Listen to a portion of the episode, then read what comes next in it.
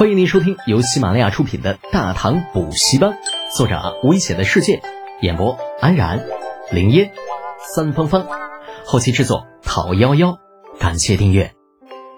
第一百三十二集，给面子。怎么跟你爹说话呢？听李浩越说越吓到，那洪福又在他头上戳了一手指头，顺便给他打了个眼色。李浩抬头一瞧，那果然呐。老头子这脸黑的跟锅底似的。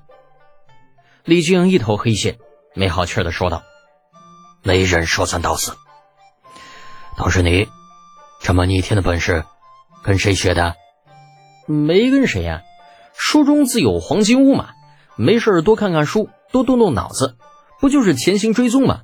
只要用心，就没有想不明白的。这家伙又是看书。”李靖深吸了一口气。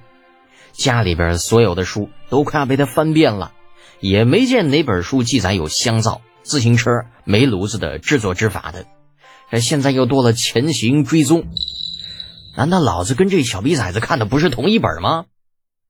那越想越气的李靖忍不住再次问道：“胡说八道！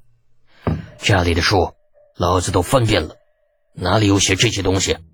话本小说啊，爹，您不知道。”那话本小说里的东西啊，可神了，说是人能够踏雪无痕，还能上天入地。我就琢磨着，这别人能干的事咱也行啊，所以我就想方设法的去试。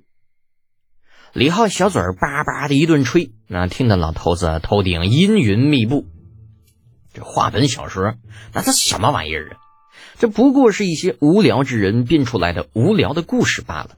那正常人谁会看那东西呀？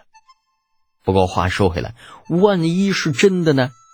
一样米还养出百样人呢。这同一本书看的人不同，或许学到的东西也不一样吧。啊，作为一个正常人，李靖就算脑洞再大，也想不到穿越这种事情。被盘问了半个晚上，啊，李浩只把自己说成一个能够上九天揽月、下五洋捉鳖的神仙人物，穿林海。跨雪原，将那些个倭人戏弄于股掌之间，直到最后一个被追到穷途末路的倭人啊，一头撞死在树上，才带着人回来。那这不扯淡呢吗？你不想说就不说呗。李庆耐着性子听完自家儿子吹牛皮，挥了挥手，赶这个小王犊子去睡觉去了。末了说道：“你做好准备，这些天，陛下可能召见你。”哦。李浩答应了一声，转身走了。十多天的追杀，说的话加在一起都不如今天一晚上说的多，好累呀。次日晌午，李浩伸了个懒腰，一副大梦谁先觉的样子。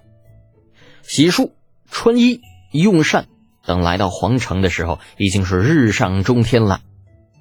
林老板不知什么时候来的。啊，反正李浩见到他的时候，发现这家伙啊鼻涕老长老长的，看上去似乎并不比来时路边看到的乞丐形象好多少。怎么来的这么早啊？走吧，跟我进去。打过招呼，李浩就带着林老板往皇城里面走。林老板能说什么呀？别看李浩年纪不大，但人身份摆在那里。别说在外边冻上一个上午，就算是冻一天，你也得忍着，不是？尤其是看到那些个此前连正眼都不看自己一下的皇城禁军对李浩点头哈腰的样子，这林老板更觉得自己一上午啊没有白挨冻。进了朱雀门，远远的便可看到气势恢宏的太极宫，宽达数丈的路两侧是鸿胪寺、太常寺、宗正寺、太仆寺等等衙门，再往前便是三省六部中的六部官衙。一队队金甲禁军穿行其间，威武雄壮；一座座面貌狰狞的石头狮子瞪着硕大的眼珠子盯着前方，毫不吓人呢。林老板那脑袋几乎已经垂到了胸口，活像个受了委屈的小媳妇儿，朝四周看都不看上一眼，直到领先他一个身位的李浩停下脚步，说声到了，他才敢偷偷的向四周瞄上一眼。兵部。大门两侧各站着十余金甲禁军，手持金瓜。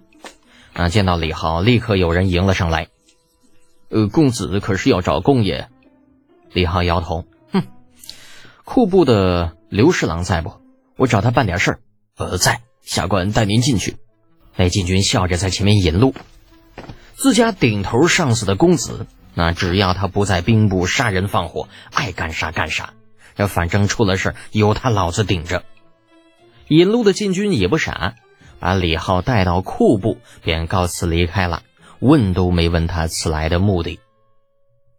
林老板跟在后边，那家伙看的都傻了，一路上。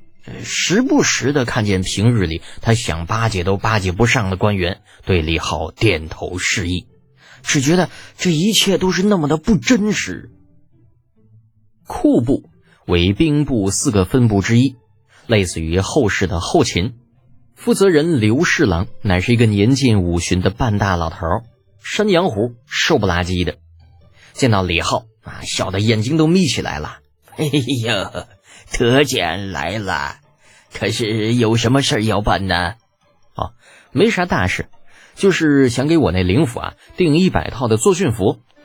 李浩说着，随意找了个位置坐了下来，指了指林老板。林东家想接下这桩生意，我就带他过来了，寻思着能不能先把这契约签了。时间紧，任务重，要是等过了年赶上休沐，嗯，怕是会耽误事儿。刘侍郎眨眨小眼睛。哎呀，德简呐，你说这事啊，容易是马上就能给你办了。呃，不过那个作训服到底是个啥呀？你总得跟师说道说道吧。嗯，不是啥了不得的东西，就是普通的衣服，只不过那个料子啊耐磨了一些。这段时间我不是在练兵吗，我看手下那帮小子一个个宽袍大袖的，干啥都不利索，就打算给他们换一身。啊，一听是普通衣服。刘侍郎顿时放下心来，打着哈哈道：“哼哼，既然这样，就没问题了。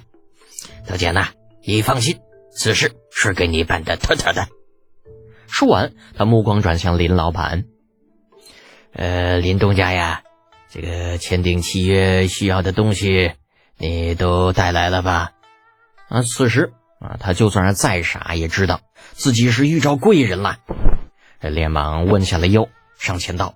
呃呃，带来了。刘侍郎连问都没有问具体细节，直接一摆手：“嗯，那好，你跟他去一边，呃，你写契约吧。弄完了回来找本官签押就行。一百套衣服而已，算不得什么大事。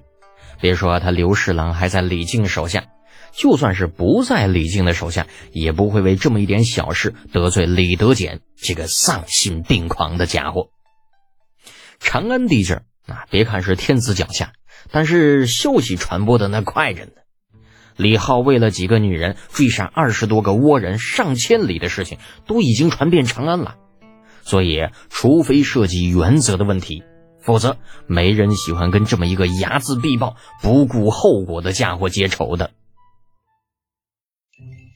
本集播讲完毕，安然感谢您的支持。